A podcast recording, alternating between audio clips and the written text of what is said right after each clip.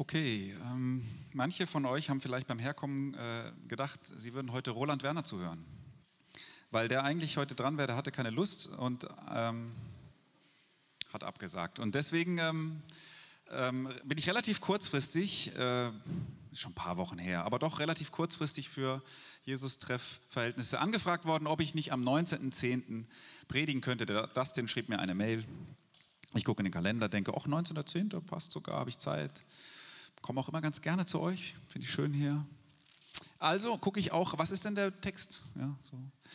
Und dann dachte ich, geht's noch. Das kann nicht sein, dass ihr über diesen Text äh, predigen lassen wollt. So und mich hier mir nichts nichts anfragt, denn das ist der seltsamste Text der Bibel. Ähm, Genesis 6, 1 bis 4. Ich würde sagen, es gibt keinen seltsameren.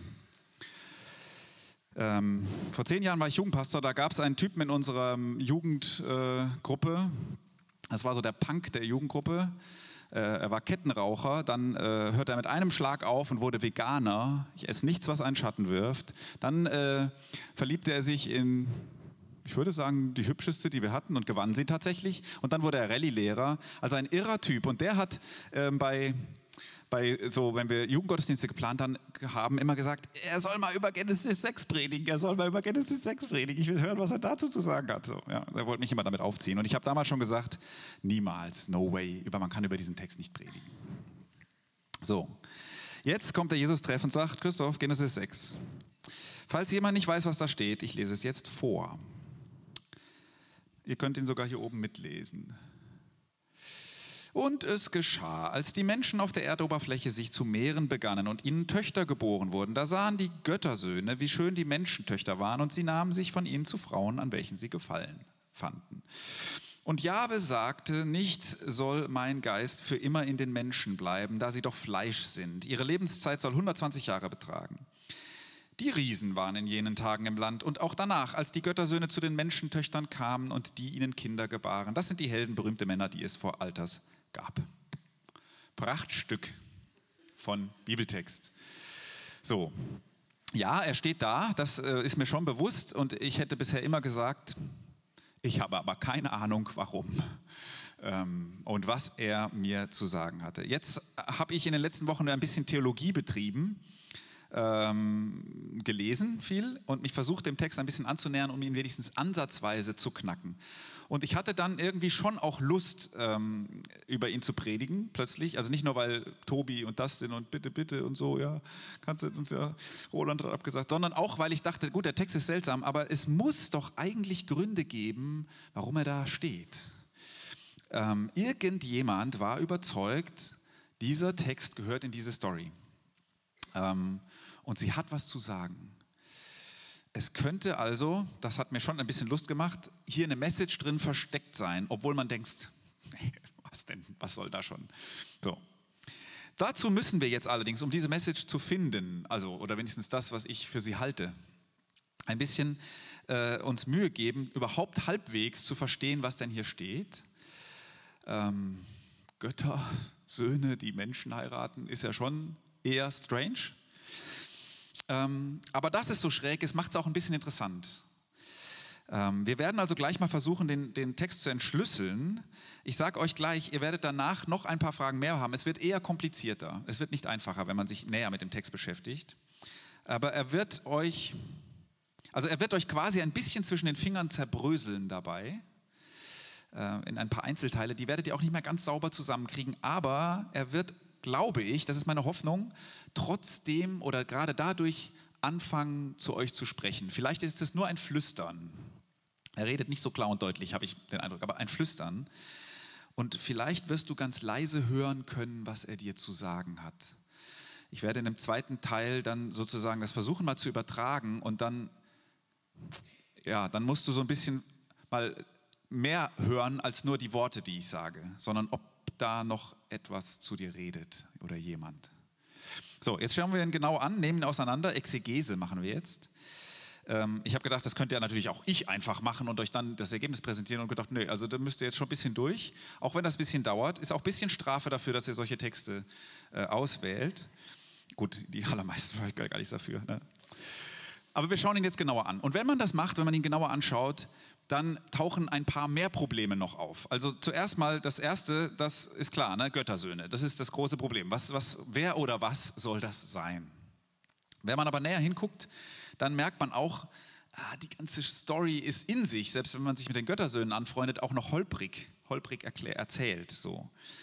Ähm, die ersten zwei Verse sind zwar logisch, also abgesehen von dem, was sie sagen, aber sie sind in, in sich logisch. Der dritte allerdings, der, der, der passt da eigentlich gar nicht so richtig hin. Und der vierte, der ist ein bisschen in sich konfus. Werdet ihr gleich merken. Jedenfalls, wenn wir das machen, dann merkt ihr, dass der, der Text wie in so Puzzleteile so ein bisschen zerfällt. Und äh, das ist ein bisschen wie, wenn einer die zusammengesetzt hat und sie passen nicht so ganz. Ihr kennt das vom Puzzle, ne? Die so, so, geht schon. So. So, dann gibt es inhaltliche Probleme, vor allen Dingen im Vers 3 gibt es so ein, ein inhaltlich logisches Problem. Und äh, was man auch merkt ist, fiel euch vielleicht eben schon auf, es passiert eigentlich überhaupt nichts in dieser, in dieser Story. Also, okay, irgendwelche Wesen haben mit irgendwelchen Frauen Sex und irgendwelche sogenannten Riesen entstehen daraus irgendwie oder sowas ähnlich. Irgendwie greift Gott auch ein, aber das Ganze hat keinen so richtigen Plot, keine richtige Handlung, da ist keine Spannung drin, gar keine richtige Geschichte. Und natürlich, äh, das hängt mit den Göttersöhnen zusammen, das Ganze klingt unheimlich mythologisch. So. Also taucht für den einen von euch mehr, für den anderen weniger auch irgendwie das Problem auf, was mache ich damit, dass das in der Bibel steht? Was mache ich denn mit meiner Bibel, wenn sowas da drin steht? So. Okay, jetzt gehen wir durch den Text so Vers für Vers und versuchen ein paar der Probleme so ein bisschen zu lösen. Also, erster Vers, es geschah, als die Menschen auf der Erdoberfläche sich zu mehren begannen und ihnen Töchter geboren wurden. Das ist ein schöner Vers, denn darin ist überhaupt kein Problem. Ähm, der Text ähm, spricht von der grauen Vorzeit, von, von dem, was vor der Zeit war, irgendwie ähm, das Herr der Ringe, das erste Zeitalter oder was, ne? wie heißen diese Bücher, die noch davor spielen, so. also von Erinnerungen und Geschichten und so, das ist eigentlich vor unserer Erinnerung. Und ähm, so ähnlich, ähm, so ähnliches gibt es ja in anderen Kulturen und Religionen auch. Und diese, und diese ähm, dieses Motiv, als die Menschen mehr wurden, gab es Probleme. Das gibt es öfter, auch in anderen Kulturen. Die Menschen wurden irgendwie mehr und dann begannen die Schwierigkeiten. So. Und es geschah, als die Menschen auf der Erdoberfläche sich zu mehren begannen und ihnen Töchter geboren wurden. Wir können gleich zu Vers 2 gehen, weil der erste keine Probleme beinhaltete. Da sahen die Göttersöhne, wie schön die Menschentöchter waren, und sie nahmen sich von ihnen zu Frauen, an welchen sie gefallen fanden. So, vom Sinn her auch noch leicht zu verstehen. Außer dass wir natürlich große Schwierigkeiten haben mit Göttersöhnen, die mir nichts, dir nichts, als ob das passen würde in unser Gottesbild hier mal so äh, auftauchen. Ne? Als ob das in die biblische Rede vom, von Gott einfach so passen würde. Damit haben wir natürlich Schwierigkeiten, kommen wir gleich auch zu. Aber zuerst mal möchte ich, dass ihr das einzig Schöne in diesem Text bemerkt, das einzig Sympathische. Was ist das einzig Sympathische in diesem Text? Hat eben auch keiner traut, sich laut zu sagen. Die schönen Frauen. Das ist eine Geschichte mit schönen Frauen und Geschichten mit schönen Frauen sind nicht immer die schlechtesten. Also, die Schönheit der Frauen spielt eine entscheidende Rolle in dieser Story. Ähm, die löst was aus, die Schönheit, die bringt was ins Rollen. Und deswegen wollen wir uns dieses Wort schon mal merken für nachher, wenn wir uns fragen, was, was hat das mit uns zu tun? Vielleicht. Ja. Ähm, und noch ein Gedanken, ein Wort, ein, ein Thema, ein Motiv, was wir festhalten für später. Diese was auch immer Wesen, haben wir noch nicht geklärt, ne? die nehmen sich die Schönheit. Die schönen Menschentöchter, an welchen sie gefallen haben, das nehmen sie sich. Also das zweite Wort, was hier eine Rolle spielt, ist Macht. Macht oder Machtgefälle. Ähm, mächtige Männer, nehmen sich schöne Frauen. Ein, ein, ähm, ein Motiv, was in der, in der Bibel öfter vorkommt. Also nehmen jetzt im Sinne von ungefragt. Ne? Ähm, ihr kennt die Story von, von Abraham, wahrscheinlich kennt ihr sie, wo er mit Sarah irgendwie äh, nach Ägypten kommt, der Pharao, und der, er ahnt, die Macht dieses Pharao wird sich meine schöne Frau einfach nehmen und nicht fragen, ob sie eigentlich meine ist. So, oder David und Bathseba, er sieht sie, sie ist schön, er will sie haben, er nimmt sie sich und er, Er schiebt den ähm, Mann einfach beiseite, er bringt den um. Ne? Das wird natürlich auch problematisiert, dass das nicht in Ordnung ist, aber die Frau wird da nicht gefragt. So. Also Schönheit, die sich durch Macht einfach genommen wird. Übergriff. Eigentlich ein Übergriff. So, da ist die Schönheit nicht schuld, ne? da ist die Macht schuld. So, die zwei Worte halten wir fest und kommen jetzt aber zu dem ernsten Problem dieses Textes, die Göttersöhne. Wer soll das sein? Ich nehme euch jetzt mit ein bisschen so kurz in das, was man so gedacht hat in der theologischen Auslegungsgeschichte. Die, die Theologen unter euch, Westermann habe ich gelesen, ja, wer jetzt weiß, was ich gelesen habe. Die anderen ist egal, könnt ihr den Namen wieder vergessen. Aber dem würde ich im Wesentlichen folgen in der Auslegung dieser, dieses Textes. So, jedenfalls die gängigen Möglichkeiten, die man in der Geschichte so entwickelt hat, um das da zu erklären. Die erste war, die älteste, die Göttersöhne sind eigentlich Engel. Engel, die Engellehre, die Engeltheorie. Söhne von Gott kann ja jetzt so nicht sein. Aber Engel ist irgendwie eher kompatibel, bisschen wenigstens mit biblischen äh, Aussagen. So, diese Ansicht, dass hier Engel gemeint sind, ist ganz alt. Im Henoch-Buch, das ist eine apokryphe Schrift, ähm, wird das so gesehen. Und die Septuaginta, die erste griechische Übersetzung des jüdischen Alten Testaments, vor Christus schon, ja, also weil so viele Juden im, in der Diaspora lebten und gar nicht mehr in, in Israel, so, und, sondern Griechisch sprachen, hat man das Alte Testament übersetzt, die Septuaginta. Die übersetzt an der Stelle schon einfach mit Engel. Stimmt, steht nicht da, aber diese Lehre hat sich so durchgesetzt, dass man schon gleich mit Engel übersetzt. Weil Göttersöhne, geht ja gar nicht so. Allerdings ist man sich heute in der Theologie fast einig, nicht alle, aber fast einig, das ist eine Umdeutung, wenn auch eine alte und eine, eine jüdische und eine christliche auch. Die hat, die hat eine lange Tradition, ja, das für Engel zu halten. Aber es ist eigentlich eine Umdeutung. Das wichtigste Argument dafür, es steht jetzt halt einfach nicht da. Da steht Göttersöhne. Ist immer schlecht, wenn wenn es halt einfach nicht da steht. Und, ähm, und wenn man es sagt, na gut, Engel, wahrscheinlich doch Engel, dann muss man sagen, okay, Engel sind aber in der Bibel eigentlich keine Halbgötter, die ab und zu mal auf seltsame Ideen kommen, sondern eigentlich Boten Gottes, die ausführen, was er tut. Engel sind auch nicht mal ein paar Jahre auf der Erde oder so, sondern ja, also die, das sind eigentlich Boten, keine kleinen Götter. So, vor allem aber, was würde das groß ändern an der Sache? Nicht viel, finde ich. Also die Vorstellung, dass Engel mit Frauen die Riesen zeugten, okay, da ist jetzt auch nicht viel weniger schlimm, als gleich Göttersöhne, gleich bei Göttersöhnen zu bleiben, wie es halt da steht. Es gibt noch eine andere Deutung, es gibt noch mehr, ja, aber ich mache nur die, die ganz groben Linien. Die andere Deutung ist, die Göttersöhne sind natürlich Menschen, äh, irgendwie sehr mächtige Menschen der grauen Vorzeit, die man jetzt halt so betitelt. Eine Variante von dieser Menschentheorie ist, die Göttersöhne sind Menschen eines anderen Menschengeschlechtes als die Menschenfrauen. Also die Menschenfrauen seien die Nachkommen von Kain, die Männer sind die, seien die Nachkommen von Seth, ein anderer Sohn Adams. Ja, und jetzt vermischen die sich hier und das sei nicht gut.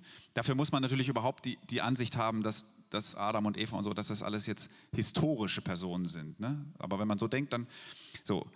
Ähm, egal, ob man so denkt oder nicht, ich würde sagen, diese Theorie ist mit Verlaub Bullshit. Also da hab, dem konnte ich jetzt gar nichts abgewinnen, sowas. Aber gut, ähm, gibt es, gibt es. Das ist eine krampfhafte Umdeutung, weil Göttersöhne nicht geht. So. Was hier steht, ist Beni Elohim. Beni, Söhne, Elohim.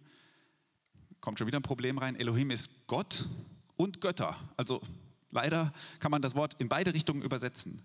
Eigentlich heißt es Götter, aber es wird für Gott benutzt, also auch für den Gott Jahwe, den einen, ja?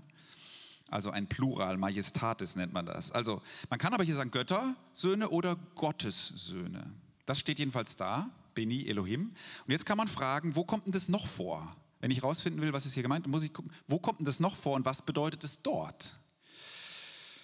Es kommt noch vor in den kanaanäischen äh, Religionen, ja, im Heidentum. So. Da, in diesen Vorstellungen heidnischen Religionen, da kommen die Beni Elohim vor und da sind es kleine Halbgötter, also so Götter zweiter Kategorie.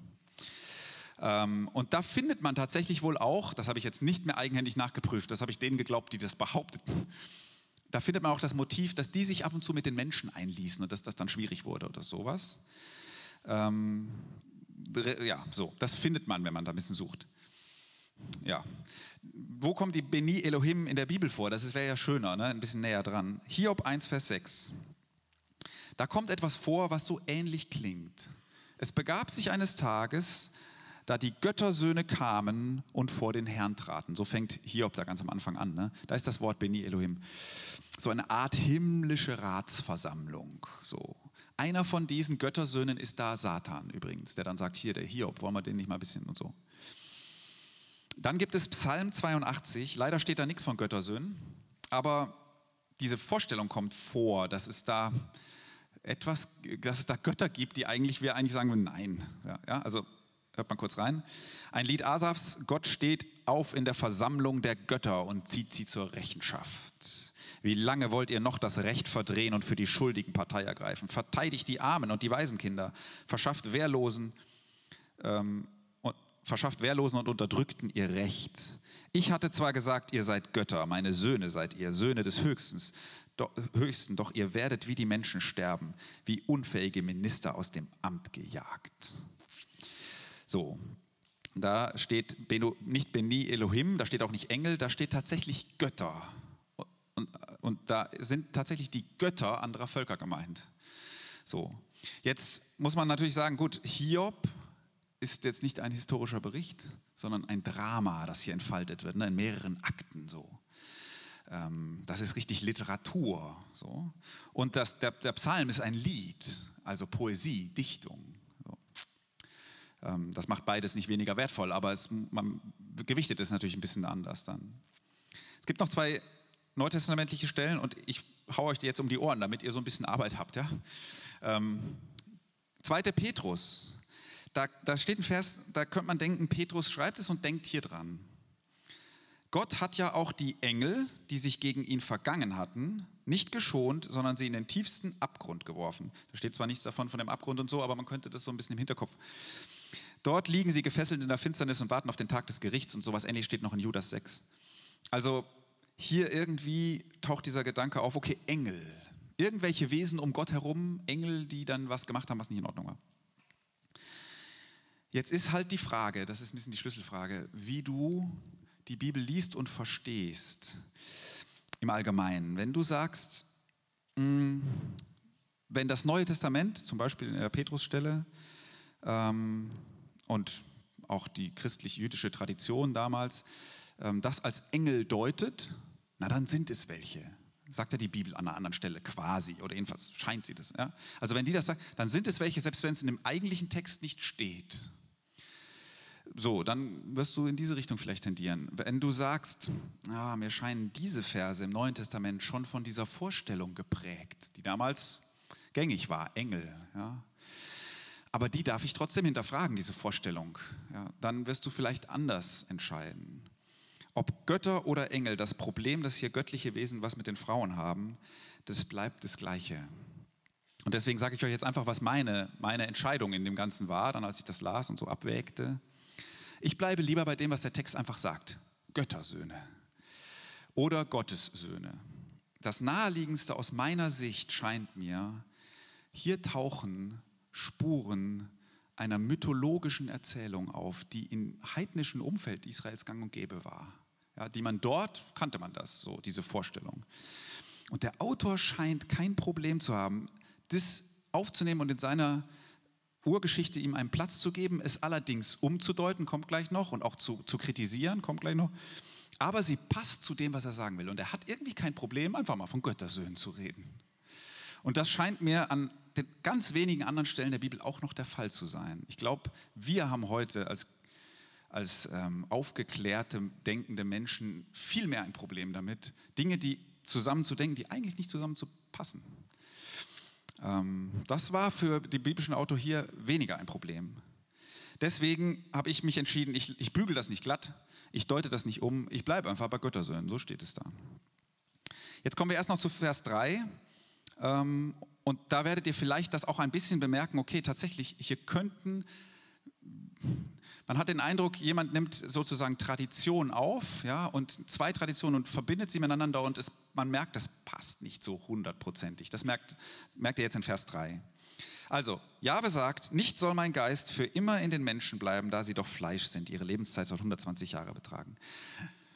Fällt euch auf, dass dieser Vers nicht so richtig dahin passt. Also, wie wenn etwas weggelassen wäre.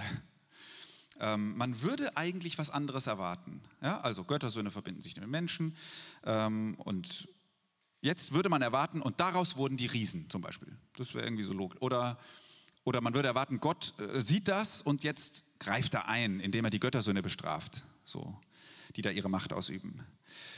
Ähm, so wie das Petrus 2 hier so ein bisschen andeutet, ne? Ah, die Engel, die sich gegen ihn vergangen haben, in die tiefste. Das steht nur nicht da. Ähm, der Vers in sich ist schon logisch, also den versteht man halbwegs. Ähm, Gott setzt den Menschen eine Grenze ihrer Lebensspanne. Nur warum? Das muss man sich eigentlich zusammenreimen.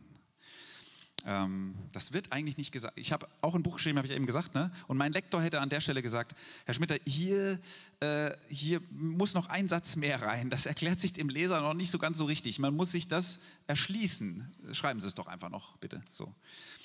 Es scheint vorausgesetzt zu werden, ohne dass es gesagt wird, dass die Verbindung von Menschen, Frauen und Göttersöhnen da so irgendwie die Menschen zu mächtig macht. Ähm, oder vielleicht sogar unsterblich oder wenigstens langlebig, ja, dass man das auf 120 Jahre begrenzen soll. Es wird, wie gesagt, es wird nicht gesagt, es, so, aber man muss es denken, sonst ergibt Vers 3 keinen Sinn. Gott beschließt, jetzt gucken wir einfach den Vers 3 an, was will er uns denn sagen? Dass sein Geist nicht für immer im Menschen sein soll. Und bei Geist würde ich jetzt nicht so schnell an Heiligen Geist denken, sondern mehr an den Lebensgeist, die Lebendigkeit, die dem, ihr habt ja Genesis 1 auch gehabt, ne, und 2, die dem Menschen da in die Nase geblasen wird. Gottes guter, lebendig machender Atem.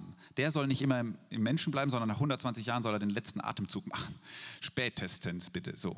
Begründung, Begründung, nicht, weil sie sich mit den Göttern eingelassen haben, jedenfalls wenn man nur Vers 3 hätte, ja, weil es Menschen sind. Fleisch. Ja, keine Götter, sollen sie bitte auch bleiben. Zusammen mit den ersten Versen kann man sich schon zusammenreimen. Ah, sie sollen Menschen bleiben und diese Verbindung hat da irgendwie hm, so. Aber es ist wie wenn was fehlt. Also, Lebenszeit wird begrenzt, ist nicht so richtig eine Strafe, ne? also mehr eine Begrenzung. Und dieses Wort Begrenzung halten wir auch fest. Komischerweise, deswegen passt Vers 3 auch nicht so ganz zu den ersten zwei, nicht für die, die das ganze Ding anrichten. Also nicht für die Göttersöhne, sondern für die Menschen.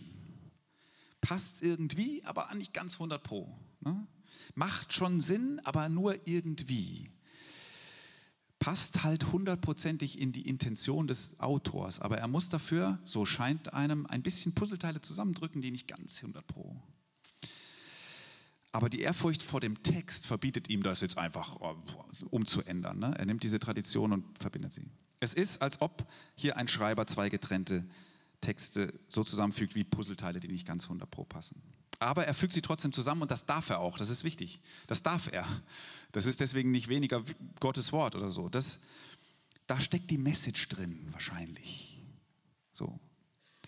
Also, eins und zwei Göttersöhne missbrauchen ihre Macht, nehmen sie Schönheit. Dritter Vers, Machtüberhöhung des Menschen wird eingegrenzt, verhindert durch eine Grenze.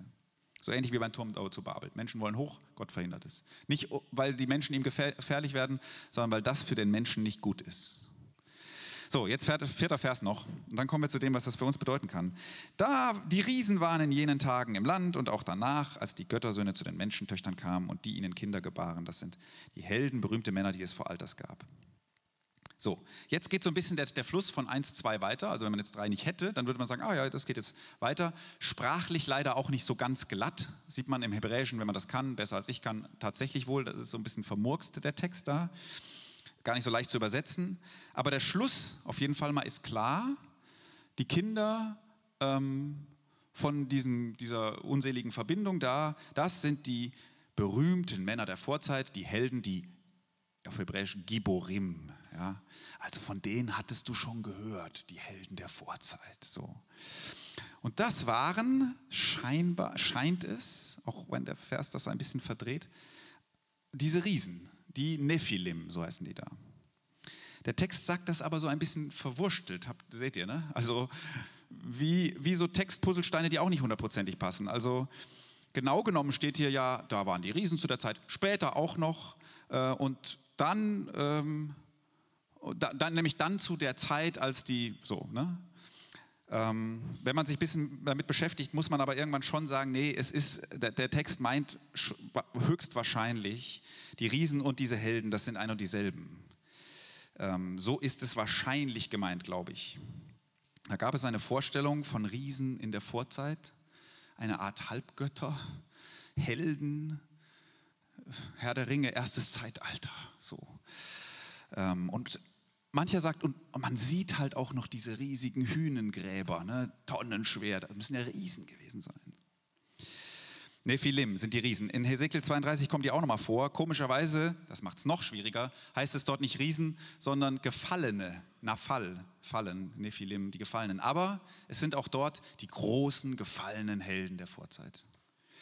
So, mein Fazit aus dem ganzen Wust. Und dann kommen wir endlich zu dem, was das mit uns zu tun hat. Mein Fazit, ein, ein ähm, begründeter, aber nicht todsicherer Versuch. Ja? Anscheinend gab es Erzählungen im alten Israel, die uns heute fremd sind, vor allen Dingen an den Rändern des alten Israel. Ja? Mythen von Riesen und Helden, die aus der Verbindung von Menschen, Frauen und Göttersöhnen entstanden. Im Umfeld Israels gab es das so.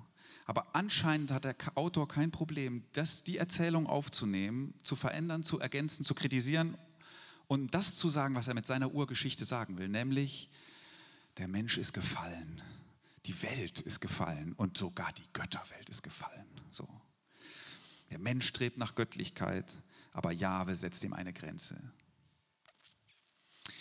So ist meine, mein Verständnis. Ähm, soweit exegetisch. Jetzt habt ihr da so ein paar Bruchstücke liegen, ne? Und ähm, die passen halbwegs, aber sie passen nicht so ganz. Und jetzt tretet ihr mal einen Schritt zurück und lasst es einfach mal so, wie es ist. Und sagt, okay, es steht jetzt so da ähm, in der Bibel. Das ist ja nur irgendwie auch wichtig. Wenn wir das einfach mal so auf uns wirken lassen, hat es mir was zu sagen. Ähm, ich glaube, dieser Text hat eine Botschaft. Und ich glaube, sie liegen, jedenfalls ist das mein Verständnis, in diesen drei Worten. Jedenfalls helfen die uns, dem näher zu kommen. Und jetzt sage ich drei Sätze, nicht hintereinander, aber zu jedem Satz sage ich kurz was. Die Texte klingen so ein bisschen, diese Sätze sie klingen so ein bisschen humorvoll, aber versucht mal, ob ihr in dem, was ich da sage, hören könnt, ob, ob dieser Text irgendwas euch zuflüstern will. Das werdet ihr nicht so sehr in meinen Worten finden, sondern mehr in dem, was vielleicht dieser Text Gott zu euch sagt. Also, erster Satz. Wenn du ein Göttersohn bist, hör auf, dir Schönheit einfach zu nehmen. Also, das ist ein Wort an die Alpha-Tiere unter euch. Ähm, es gibt Macht, die sich Schönheit nimmt. Es gibt Positionen, die Grenzüberschreitung ermöglicht. Die Schönheit zieht dich an und du nutzt deine Macht, sie dir zu nehmen. Ähm, letztlich geht es hier um Missbrauch. Also im krassesten, in den krassesten Formen. Ne? Heute Morgen hat Daniel Rentschler bei uns gepredigt, der demnächst bei euch predigen wird. Und der hat heute Morgen gesagt, äh, dass Gott hört das Blut von unschuldig Missbrauchten schreien. Es schreit ständig zu ihm. So. Also diese krasseste Form von Macht nimmt sich Schönheit. Bei ihm geht's, er engagiert sich gegen äh, Menschenhandel, Sklaverei, sexuelle Sklaverei. Ähm, aber man kann auch an, ein bisschen näher zu uns, in unseren Alltag denken. Hierarchiestrukturen. Also ähm, im Job, in der Gemeinde gibt es auch Hierarchie, gibt es auch Macht. Ähm, Im Verein. Und jetzt könntest du sie zu deinen Gunsten nutzen. Oder Ausstrahlung verleiht Macht. Ne? Du kannst mit Ausstrahlung blenden, manipulieren. Sie gibt dir Macht. Ausstrahlung ist nichts Schlechtes. Macht ist übrigens auch nichts Schlechtes erstmal. Aber sie, sie, sie enthält die Versuchung, deine Ausstrahlung zu benutzen, um Leute zu benutzen. Auch ganz ohne böse Absicht. Kennst du Situationen oder du steckst gerade in einer oder so, wo dich Schönheit zum Nehmen verführt. Ich meine jetzt nicht nur die Schönheit der Frau oder des Mannes, wenn du so, so überhaupt das Ästhetische, das, was du willst. Ja. Und manchmal, oft darf man sich Schönheit nehmen. Ja, sie, warum nicht? Aber denkst du an Situationen, wo es, du weißt, es wäre eine Grenzüberschreitung? Die Schönheit ist nicht daran schuld, dann, sondern die Macht. Die Schönheit ist nicht das Böse. Ich hoffe, dass ihr das jetzt nicht mit dem Ohr hört. Ja? Also die Schönheit in dieser Welt ist ein Segen. Ähm, ich liebe die Schönheit. Ähm, körperliche Schönheit, charakterliche Schönheit, die Schönheit von Landschaft, die Schönheit von Dingen, ähm, die Schönheit von Literatur, von Musik. So. Die Welt ist schön und sie ist ein Abglanz von Gott und sie verzaubert uns und das darf sie auch und du darfst ja auch erliegen der Schönheit. Aber es gibt Grenzen. Manchmal merkst du, das ist jetzt schön, aber jenseits der Grenze. Und ich könnte es mir nur nehmen, wenn ich die Gerechtigkeit dabei über, beiseite lasse. So. Für die Göttersöhne waren die Menschentöchter tabu. Für dich weiß ich nicht, was das ist. Ja? Ich sage nur mal zwei, drei Beispiele. Jemand hat Macht in einem Team und er übergeht Gerechtigkeit und greift nach der Schönheit, zum Beispiel nach einem schönen Dienstplan, weil er kann das so drehen, dass er einen besseren Dienstplan hat als die anderen. Das wäre ein winziges, ein lächerliches Beispiel fast, aber naja, wenn du drin steckst, ist es ärgerlich. So. Also Macht, die das Schöne nehmen lässt, obwohl es nicht ganz gerecht ist. Jemand nutzt die Ausstrahlung und sein schönstes Lächeln, um Menschen zu etwas zu bringen, was sie eigentlich nicht wollen, um sie zu benutzen, weil sie nicht Nein sagen können. Wir greifen alle ein Stück weit global gesehen nach der Schönheit von Konsumgütern, indem uns vielleicht nicht egal ist, aber wir nehmen es doch in Kauf, dass Menschen dritter Welt unterdrückt werden oder ausgebeutet werden, dass wir Schönheit so günstig genießen können. Also dieser erste Satz heißt im Grunde, ihr Göttersöhne, ihr, die ihr Macht habt, kennt und achtet ihr die Grenzen der Schwachen und auf deren Seite befindet sich Gott im Allgemeinen. Ich mache es mal, spitze es ein bisschen zu und du hörst einfach mal, ob, es, ob du an etwas erinnert wirst. Gibt es etwas Schönes, was du greifen könntest, wenn du deine Macht einsetzt oder deine Möglichkeiten? Aber du weißt, es wäre nicht okay. Es wäre nicht okay. Da schwebt schon ein Verbot. Also hier in diesem Text schwebt an der Stelle ein Verbot. Es steht wieder nicht da, aber die Göttersöhne, man, es wird einem klar, dürfen das nicht. Also es schwebt da ein göttliches Verbot. Es schwebt da keine göttliche Strafe bei Übertretung des Verbots. In dem Text nicht. Also ich will dir nicht sagen, übertritt das nicht, weil dann wird Gott die strafen. Glaube ich gar nicht. Gott hat auch nichts davon. Gott dieser Text sagt mehr, bitte achte. Achte die Schönheit, die du nicht, wozu du kein Recht hast, sie zu ergreifen. Wenn du es doch tust, wird dir vielleicht von meiner Seite nichts Böses blühen, aber bitte achte sie. So. Wenn du einen Götter, zweiter, wenn du einen Göttersohn triffst, schlaf nicht mit ihm. Das ist die andere Seite. Ne? Ähm, was ich hier nicht meine, Mädels, lass die schönen Jungs in Ruhe oder so. Ähm, ich meine, lass dich nicht von Macht und Größe verführen. Vorhin habe ich gesagt, die Macht nimmt sich einfach. Ne? Und komischerweise ist es aber dann nicht die Mächtigen, die, die irgendwie begrenzt werden, oder sondern die Lebenszeit der Menschen. Eigentlich der Opfer wird eingegrenzt. Das ist ja komisch. Das ist dieser kleine Bruch in dieser Geschichte. Aber das ist halt das Motiv der ganzen Urgeschichte. Der Mensch greift nach Göttlichkeit. Er will über sich hinauswachsen. Gott weiß, das geht gar nicht gut und begrenzt es. Der Mensch in der Urgeschichte, der sozusagen mit der Macht oder mit der Göttlichkeit oder mit dem Teufel schläft, um, um über sich hinauszuwachsen. So, also es gibt nicht nur Missbrauch von Macht, es gibt auch eine Sehnsucht danach und äh, nach Macht und Größe. Auch das wieder nochmal ist nicht alles schlecht, genauso wenig, die, wenig wie die Schönheit. Oft musst du Menschen sogar ermutigen, trau dir mal mehr Macht zu, trau dich mal was, wachse über dich hinaus, lass die Grenzen hinter dir, ähm, zeig mal, was in dir steckt, so, ja. Aber nicht alle Grenzen sind dazu da, dass wir sie endlich mal überwinden. Offensichtlich nicht alle. Manche bestehen zu Recht. Jetzt weiß ich wieder nicht, wo das in deinem Leben eine Rolle spielt. Keine Ahnung, wo du in der Gefahr stehst, äh, Grenzen zu überschreiten und nach Macht und Größe zu greifen und dich irgendwie nach etwas aufzuschwingen, ähm, weil du dich dem Falschen hingibst. Keine Ahnung, wo du das jetzt verorten kannst. Vielleicht gibt es das ab und zu, dass dich die Größe lockt. Die Größe lockt. Und dann kannst du dich fragen, was ist der Preis dafür? müsste ich jetzt etwas verraten, was mir eigentlich bedeutsam ist.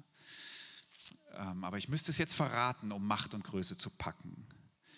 Verrate ich Gott oder deine, meine Identität, wenn ich mit diesem Göttersohn ins Bett gehe? So.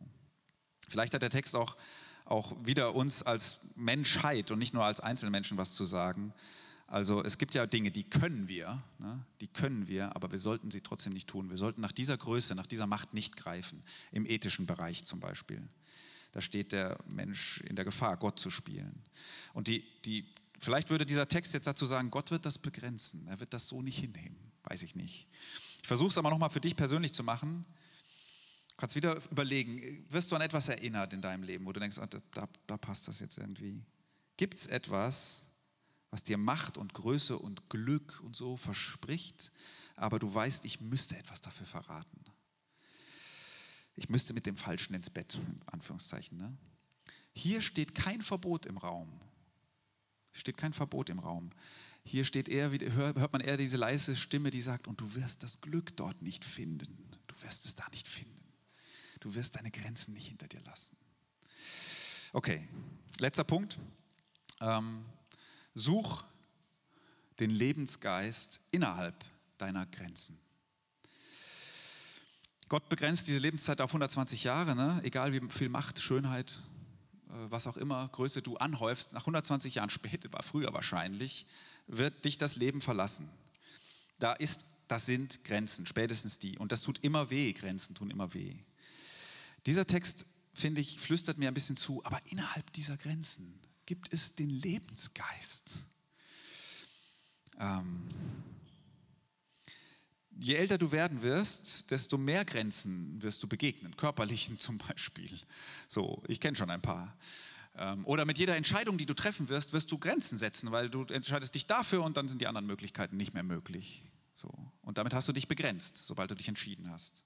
Ist ein Problem für uns heute, weil wir gerne alle Optionen, wir haben viele Optionen, wir hätten sie gerne alle offen. Unendliche Möglichkeiten, aber leider nicht ewig Zeit. So. Dieser Text flüstert sozusagen, du hast nicht ewig Zeit, aber es ist okay. Das ist gar nicht schlimm. Du, du kannst nicht alles, das sind Grenzen, ja, aber das ist okay. Der Lebensgeist, Gott, Lebendigkeit, Erfüllung, was auch immer, Glück, ist trotzdem zu finden. Trotzdem zu finden. Dafür musst du nicht mit den Göttersöhnen ins Bett. So, ich weiß, dass es Grenzen auch gibt, die sehr wehtun und die auch dafür da sind, dass wir sie überwinden. Ich glaube, dass wir nicht jede Grenze einfach akzeptieren sollten. Aber es wird Grenzen geben, da wirst du merken, oh, hier ist Schluss. Das ist, wie es ist, aber hier geht es nicht weiter dann vertrau darauf, dass der Lebensgeist nicht nur jenseits dieser Grenze, sondern auch diesseits für dich zu finden ist, da ist.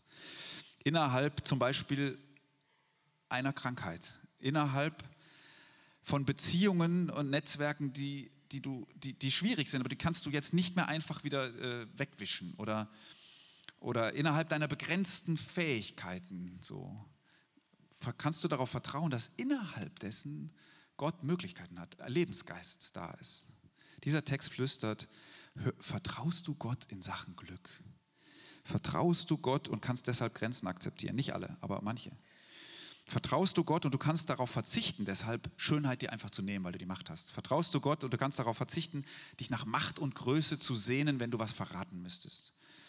Vertraust du Gott, dass innerhalb deiner Begrenzung Leben zu finden ist. Ich zeige euch jetzt zum Schluss einen Filmausschnitt, einfach damit ihr diesem Gedanken nochmal nachhängen könnt. An diesen Film musste ich denken, ähm, weil er auf eine ganz andere Weise aber irgendwie diese Thematik aufnimmt. Tree of Life äh, ist ein surrealer Film. Ihr seht da gleich, äh, es geht um das Leben und den Sinn des Lebens und so. Und ihr seht da gleich ein Ehepaar, wer den Film nicht kennt, erkläre ich es kurz. Das Paar, Mann und Frau, verkörpern da zwei Wege, die man durchs Leben gehen kann den Weg der Natur und den Weg der Gnade. Brad Pitt, er verkörpert diesen Weg der Natur. Das ist der Weg der Göttersöhne und der Menschenfrauen. Wir nehmen uns, wir sehnen uns.